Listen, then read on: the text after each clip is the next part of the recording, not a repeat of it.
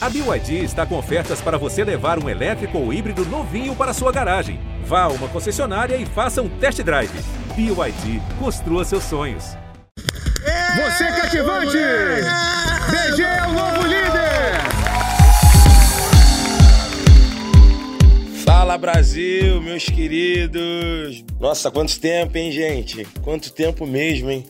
Caraca, na primeira semana a gente tá na décima segunda? Ou décima. É, décima segunda semana, décima terceira. Nossa, quanto tempo, hein, gente? Como é que vocês estão? Espero que vocês estejam bem. É, tô muito feliz que eu consegui essa liderança. É muito importante para essa altura do jogo.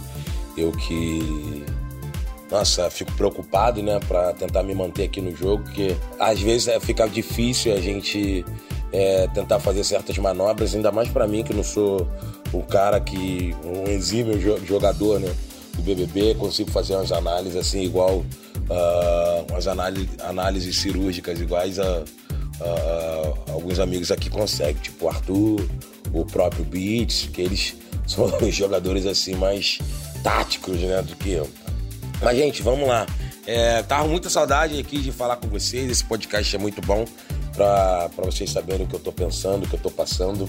Quero agradecer a vocês, é, todos que votaram, que me ajudaram, né, de, de alguma forma a ficar aqui, permanecer no programa. Eu que fui no terceiro paredão, é, fui com medo, sim, porque eram duas pessoas assim que são praticamente é, é, tem um peso aí um público, né, de, de, de, de, de movimentação de, de redes sociais, e eu que não tenho muita gente, né, no, na, nas redes sociais, eu tinha esse medo de que não fosse conseguir voltar por causa disso, né? É, era Canta a nível Brasil, né? É, não que eu esteja me desdenhando e fazendo é, ceninha, tô, tô colocando os fatos mesmo, né? Na era nível Brasil, não sei quantos milhões no, no, no Insta, Arthur também, não sei quantos milhões. Falei, ah, acho que vai sobrar aqui pro Pretinho, mas na graça de Deus, que eu sempre confio nele, eu vi, eu pude perceber quando eu voltei do paredão, mesmo com margens assim pequenas, eu vi que tinha uma galera aí que torcia por mim, que tá querendo que eu fique aqui dentro. E eu fiquei muito feliz. E no segundo paredão, que já teve um hiato aí bem grande, né? Que eu fui, acho que no, no sétimo, oitavo paredão. E eu fiquei muito preocupado, porque muita coisa já tinha acontecido aqui dentro. Cara, eu sou esse cara espontâneo pra caramba. É, acho que dá pra perceberem aí que eu adoro brincar, adoro dançar, adoro curtir. É isso, né? Eu tô vivendo aqui dentro, basicamente o que eu vivo aí fora, né? Só que aqui tem uma intensidade maior, porque eu tô privado da, da, da, do carinho da minha família, né? das pessoas que eu amo. Então eu tive que criar um relacionamento aqui dentro e às vezes é difícil. né? porque são pessoas diferentes, mesmo, mesmo com as pessoas lá fora, que eu tenho um ano de amizade. Às vezes a gente tem um arranca-rabo, sabe? Tem uma. uma a, a, você arranha um pouco, sabe? Uma arranhetação. E aqui dentro não poderia ser diferente, né? E aqui é mais intenso ainda porque a gente fica. Tá, não tem muita coisa para fazer, né? Um olhando pra cara do outro. Então, se tiver alguma indisposição, tem que resolver ali mesmo. E você vai ficar olhando para aquela pra cara daquela pessoa até a pessoa sair até você sair. Né? Mas eu, graças a Deus, não tive nada disso com ninguém. É... A única pessoa assim que eu tive uma cena de, de antagonismo foi com a Lina, que eu nem entendi o porquê, na verdade, no início.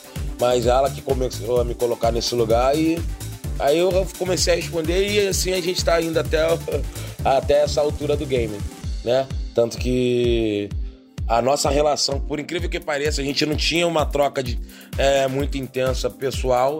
E nas últimas semanas teve até uma cena numa festa em que a Lina tinha ficado um pouco mais alegre. E aí ela sentou do meu lado, assim, pra falar que gosta muito de mim. Aí me deu um beijo, falou, mas pediu pra não contar pra ninguém. Aí eu pensando, falei, tá, não vou contar pra ninguém, mas provavelmente pra ninguém da casa. Aí beleza, só que aí teve cenas assim depois da festa foi muito engraçado. Que ela, tipo, pegou um escondidinho e chorou, falando pra, pra, que ela tinha que cuidar pra dar o último escondidinho pro menino. E as pessoas perguntando, a Jessica, que é amiga dela, perguntando que menina. E ela falou, ah, eu deixei o menino. Isso foi engraçado, ficou marcante ali, querendo ou não, acho que inconscientemente ela demonstrou que gosta mesmo, né? E eu, tipo, por mais que ela tivesse. Depois teve outras cenas aí, eu não vou expor aqui, eu acho que vocês assistiram. Eu tentei analisar isso tudo, todo esse movimento, e provavelmente é isso. Acho que dentro do jogo é jogo, a gente tem que olhar jogo e olhar as nossas relações aqui pessoais. E eu vi que a gente está construindo essa relação pessoal muito bacana aqui dentro, que é igual com que ela tem com o Pedro, o Scooby, só que a gente consegue separar um lance jogo com um lance relação pessoal.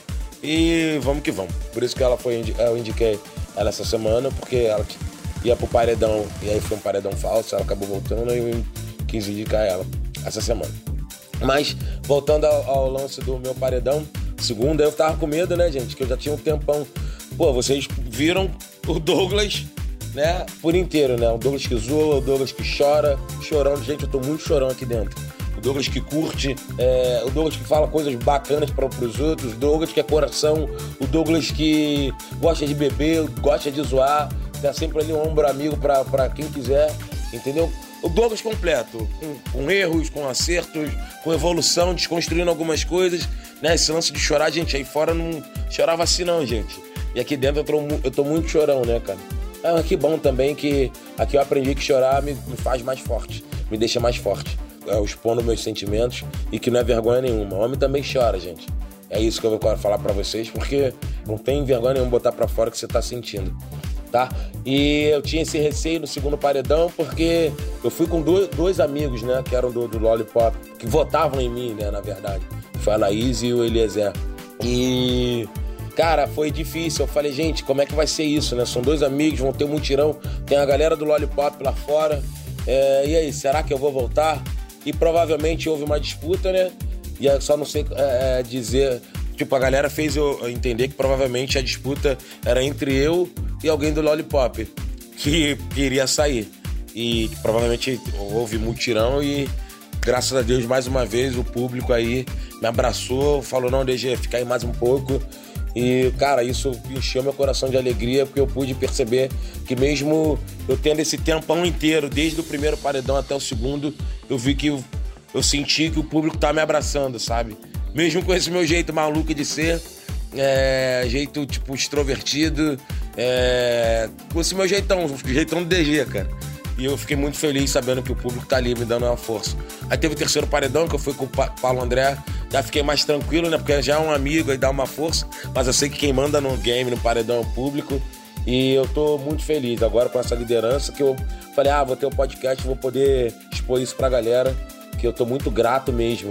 Quando eu ganhei o, o, a, a, a liderança, na noite que eu dormi assim, só veio sentimento assim de gratidão.